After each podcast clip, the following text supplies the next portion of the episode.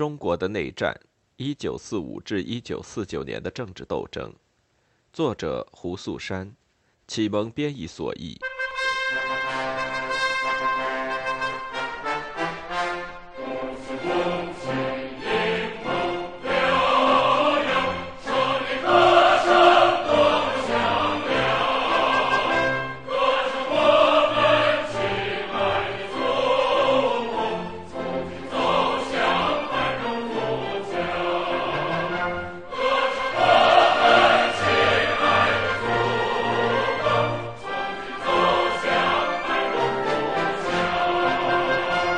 九章，一个新的开始。共产党从国民党手中接收城市。本书的研究以第二次世界大战尘埃落定，国民党从日本人那里接管中国城市作为开始，因此以评价共产党从国民党处接收同样的城市的研究作为结束，也属情理之中。不管中国市民是多么怨声载道。城市是可以给予政府支持的最后的堡垒。他们不是通过内部大众起义落入共产党之手，而是被攻进城来的共产党军队占领。农村士兵让市民第一次看到中国共产党的庐山真面目。关于共产党，在过去二十年里，各不相同的说法流传着。迎接他们的态度是否会像国民党回归时一样迅速变成不满，取决于这些农民士兵和紧随他们之后进城的经验不多的行政干部的表现。共产党在短短一年间控制了中国大陆的所有主要城市中心后，最需要的就是城市居民的支持，而这个群体难免会做出比较。如果他们产生了敌对心理，对共产党的构成的直接威胁，远大于四年前的国民党政权。那时候，国民党初来乍到，作为人们认可的中国合法政府，受到了欢迎。一九四五至四六年，引起公众最激烈批评的问题是，政府不情愿惩罚汉奸，文武职人员的贪赃枉法和纪律松弛。未能在突然来临的接收时期实行有效的经济和金融措施，从腹地回归的人员普遍对他们留在日战区的同胞采取居高临下的态度。到了1949年，共产党不但充分意识到中国城市的战略重要性以及它所代表的理论挑战，也对那里等待他们的主要陷阱心知肚明。以上提到的诸方面，除了第一点。公众没有类似的惩办战败国民党政权成员的要求以外，共产党都积极的，假如不总是完全成功的，避免国民党政府在一九四五年犯下的错误。然而，就像他们所做的其他所有事情一样，这个成就得来的并不轻松。法律和秩序。一九四八年上半年，共产党接管东北的城市和城镇，这一过程显示了曾经让国民党声名受损的缺点。共产党的干部和士兵也未能幸免。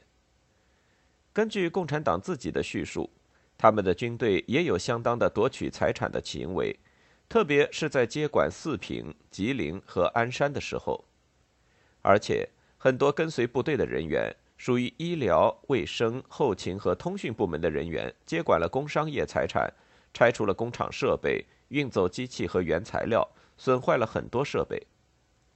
在一些地方，接管人员甚至卸下铁路铁轨，把铁轨当成废铁，把枕木当成柴火。所有这些所作所为，或多或少的与由来已久的游击做法相一致，即在不能永久占领的地区。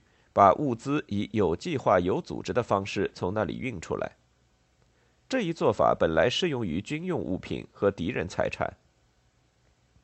这一习惯在一九四八年得到延续，意味着由中央或地方政府拥有或管理的城市国营企业和国民党官僚资本家控制的主要产业，作为敌人财产受到最严重的破坏。以下两类个人拥有的工商企业也成了目标。即积极支持国民党政府的个人，或与国民党有关的，比如为军队提供临时住所、照顾伤员或诸如此类的个人。很多在战斗结束后迁入的民用机构，他们只关心自己部门的利益，在这一过程中扰乱了商业和价格。城市穷人趁着战斗进行偷窃和抢劫，农民进入城市夺取村里地主在城市的土地。接收部队并不保卫财产，而是允许人们为所欲为。一九四八年上半年，在所有被共产党军队占领的东北城市，除了少数几个，都传出消息报道了这样的违反官方政策的事件。根据官方评价，作战部队的纪律很差。他们、他们的支持部门以及后方的文职人员都没有受到充分的约束，让他们遵守党的保护城市的政策。文武职人员依旧将占领城市看成是暂时性的事物，他们依然不明白新的局势出现了，赋予城市新的作用和重要性。一九四八年六月十日，中共东北局发表指示，意图就是改变这种状态。在第二年。进入中国城市和城镇的每支部队司令员都要颁布公告，公告中均包含相似的指示。中共东北局命令将权力集中于领导者，在那个春天接收吉林和其他城市时，权力是不集中的，所以攻打任何城市的最高军队统帅，从今以后将对占领的初始阶段，包括对所有党政部门和地方干部的行为直接负责。一个城市实行军管的时间，由军事统帅根据情况决定。当秩序确立起来之后，军事统帅有责任把军管会转化成市政府或市委。在攻打任何城市之前，战斗军队、后勤部门和所有文武干部都要接受训导，内容是关于占领期党的政策和纪律。军队只有没收武器、弹药和其他军事物件的权利。没收物品，马上要全部委托给一位官员管理，并上报最高统帅。士兵个人禁止私藏这些物资，特别禁止军队没收其他财产，不管是公有还是私有，并命令他们阻止其他任何人这样做。后勤和服务部门同样绝对禁止接收任何财产。作战部队接到授权。可以将以下人员作为罪犯抓起来：持武器的敌军、其他持武器和抵抗的人员、军事间谍、主要战犯等等。所有其他守法的公务员，包括当地警察，允许他们留在岗位上，且命令他们照常执行公务。在战斗之后，所有部队除了必要的维持秩序的，都要撤到城外。党。政府和其他机构接到命令，不许其成员买卖财产或从事任何形式的商业活动。农民不准单独进入城市或城镇占有财产或逮捕嫌疑犯。这些命令构成了党在内战剩下时间占领政策的本质内容。在接收每座城市之前，攻进城市的共产党军队公布了这些命令，电台也广播了同样的内容。之后，他们出现在强报和报纸上。在接管济南前，陈毅将军发表了七点临时法，重申了该政策。在共产党军队占领该城市的那天，即1948年9月25日，济南军管会宣布，规定中也重申了该政策。在天津和北平投降之前，林彪发表八点临时法。最后，共产党军队前进到南部和西北部时，毛泽东和朱德在一九四九年四月二十五日宣布的《人民解放军总司令部约法八章》中，亦重申了该政策。另外，修改了军队著名的三大纪律八项注意，用来指导农民士兵进入中国主要城市时的行为。一九四九年四月二十六日，第三野战军司令部和政治部。颁布了修改后的规定和要点。三大纪律：一、遵守军管会和人民政府颁布的一切法律命令和规定；二、遵守城市政策，保护市政府；三、保持革命战士的节约传统。十项注意：一、不经允许不得开枪；二、不占民房和店铺，不扰乱剧院等娱乐场所；三、没有任务不外出，外出之前要请假；四、不在街上乱驾马车、乱骑马；五、不在街上吃东西，不在街上手拉手走，不挤进人群；六、买卖公平；七、保持营房整洁，不随地大小便；八、不许算命、赌博和嫖妓；九、不许贪污腐化；十、不在墙上乱涂乱画。假如在一九四五年实行了相似的规定，国民党政府将会避免很多由接收引起的批评。恰恰相反，国民党回到上海，然后来到北平、天津，再进入东北，从来都不曾改正接收人员犯下的哪怕是最招致恶评的劣行。他们在东北各城市的行为更是无法无天。相比之下，共产党一开始似乎也犯下了与返回的国民党同样的错误。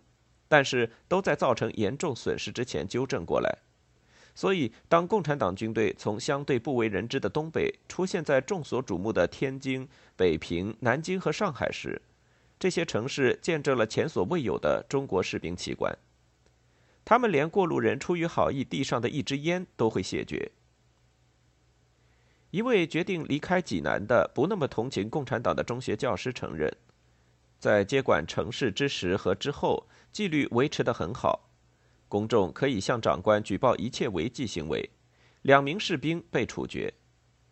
在作战部队主力从城里撤出的时候，发生了一些平民打劫事件，但是秩序很快就恢复了。在北平，另一位不同情共产党的观察者同样评论了接管人员的良好表现。他写道：“大多数政工干部举止谦虚朴实。”武装军队的纪律如此严明，从不使武力夺取物品，借物必还。结果是人们对他们既不恨也不怕。在上海，甚至反攻的外国人都被感动了。那里像别处一样，士兵拒绝接受作为礼物的食物和其他物件，后勤人员用背驮的方式将器材运进城，而不征用民用车辆。保守的美国报纸《大美晚报》称。进城的人民解放军的行为堪称典范。编辑伦德尔·古德注意到，他们努力地将撤退国民党人员征用过又丢弃的车辆归还给失主。他写道：“这些努力让他想起四年前的情形，归来的国民党官员争夺日本汽车供自己使用。”另一个勾起过往回忆的事件里，一辆人民解放军的车撞死了一名同济大学学生。日期是六月三日，仅仅在解放上海的一星期之后。就像上面所说，这样的事件，特别是涉及美国军事车辆的，激起了相当的民众不满。新的行政部门迫切地想避免有损形象的比较，于是司机被处以死刑。该判决后来为了回应公众对司机的同情而轻判。这名司机最近刚从国民党军队来到人民解放军。但是，该案例成为城市中所有军队集中学习的对象。所有司机被重新分类，更严格的标准出台。重型车辆除了有绝对需要禁止进城，所有军队车辆被命令行驶速度不超过每小时十五英里。另一个事件也标志着在上海旧的秩序从那个夏天起就一去不复返了，那就是向警察部门灌输纪律。根据党的政策，没有因为严重反革命活动获罪的官员和警员，如果希望留在原部门，将被获准。但对旧政权遗留下来的习惯必须有所改变。在八月，几个派出所和公安局的成员碰头来处理个案，有的时候还有居民点的居民参加，比如对两个江湾派出所的警察进行了惩罚。在八月五日的地区会议上，他们承认接收了三辆无证自行车车主们的贿赂，因此受到处分。更严重的是陈鹏飞和李国华的违纪行为。在八月十八日，卢湾派出所的警官和警员会议上，前者承认养情妇和保护妓女，后者承认他曾在执勤时调戏妇女。陈被移交法庭审理，李被撤职。两人都被要求在群众会议上当众道歉。考虑到这些事件，在上海的美国人对共产党接收人员行为的最初反应是很有好感。从整体看，中国公众的反应也大同小异。虽然中国的城市没有发动起义，向共产党投降的内应，共产党的地下干部却能组织起人们，特别是工人和学生，拥护接收。当下的目标是保护工业、通讯、公用设施和学术机构在接收期免于混乱。危险来自多个方面，除了刚刚引用过的事例，他们还包括撤退国民党的破坏和工人自己的趁火打劫。后者倾向于这么看待他们的行为：共产党取得了胜利，他们理所当然要从战利品中分一杯羹。在沈阳、鞍山、抚顺和本溪。交出机器和原材料运动于1949年1月和2月在矿工和产业工人当中发起。沈阳第一机器厂的工人经劝说上缴了一千多件他们藏起来的机器和设备。抚顺煤矿开采管理局和沈阳化工厂的雇员同样参与了该运动。鞍山工人在三个星期内上交了二十一万件物品，其中包括正理发电机的零部件。工人的捐赠据说将重新恢复电力供应的时间至少缩短了一个月。努力保卫中国城市的经济基础设施，已经成为共产党接收政策的一个普遍特征。一九四五年，张家口组织了护厂队，即使在发生剧烈动荡的吉林，据报道，至少有两家企业的工人日夜站岗，保护工厂的设施和储备物资。当共产党军队向南迁移的时候，这项运动的准备工作似乎变得更为系统。这或许说明共产党在未解放的天津、北平、上海地下组织更为广泛，还说明当共产党的胜算变得很大时，民众出于从众效应转而支持他。在天津，华北最大的造纸厂华一造纸厂，一千名员工中的三百名与人民解放军并肩作战，保卫工厂。战斗在附近蔓延，工人留在造纸厂中保卫机器、仓库和供水系统。中央机器厂天津分厂和华北钢铁厂，两者都与国民党政府的国家资源委员会有密切关系。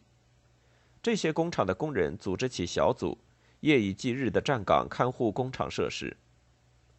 天津汽车维修厂和天津大多数公用事业的工人也同这样做。这据说是共产党军队进城后，电力、电话、电车、水和邮政能够马上恢复的一个原因。上海于1949年5月解放，在此之前差不多一年，已经开始拟定护厂运动的计划了。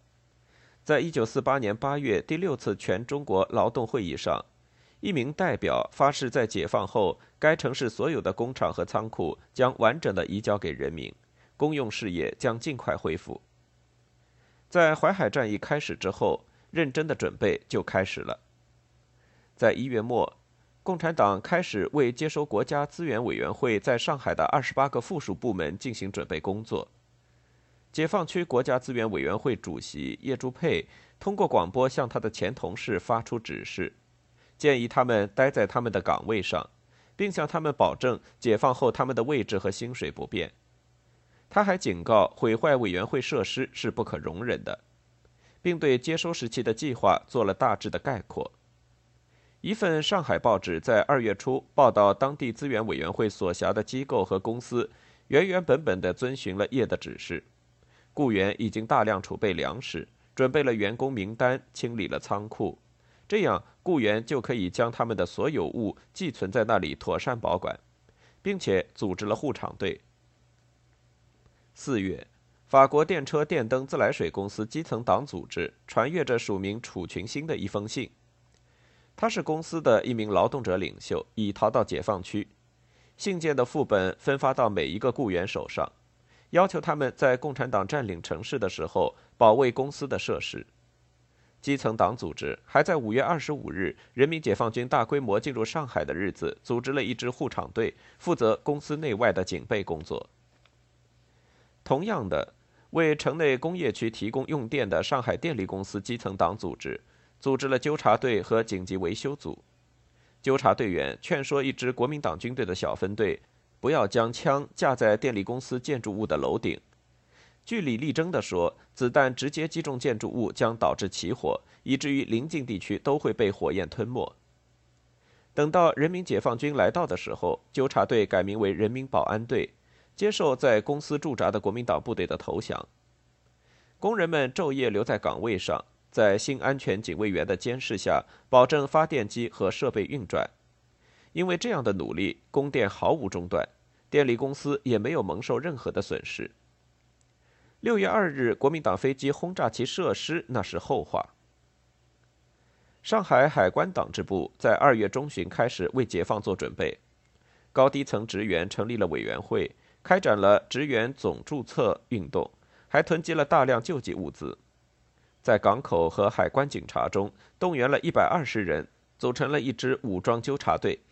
三十名港口警察在党员的直接领导下，赶在人民解放军进入上海之前，攻破了海关军火库。